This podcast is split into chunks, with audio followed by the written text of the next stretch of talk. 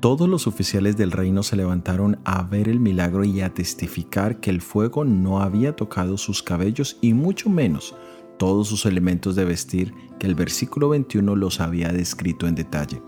Dios manifestó su poder hasta en el detalle más mínimo, en especial en el hecho de que el fuego era para los caldeos una imagen del sol, el cual ellos veneraban, pero el Dios Altísimo había mostrado tener poder aún sobre el fuego.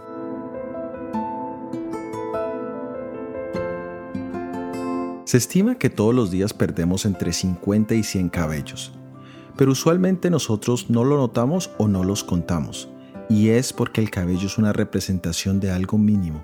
La palabra de Dios nos dice en Lucas capítulo 21 versículo 18, pero ni un cabello de vuestras cabezas perecerá.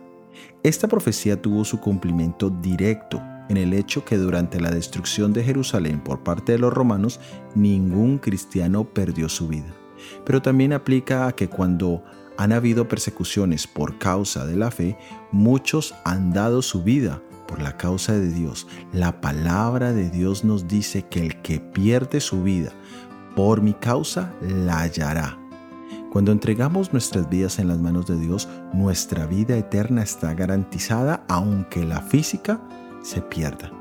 En conclusión, en el plan de Dios todo tiene un propósito, hasta el más pequeño detalle, todo obra para bien, para la salvación nuestra o la de otras almas. Confía en los propósitos de Dios para tu vida hoy, porque Él tiene cuidado hasta del último detalle. Soy Óscar Oviedo y este es el devocional Daniel en 365 días.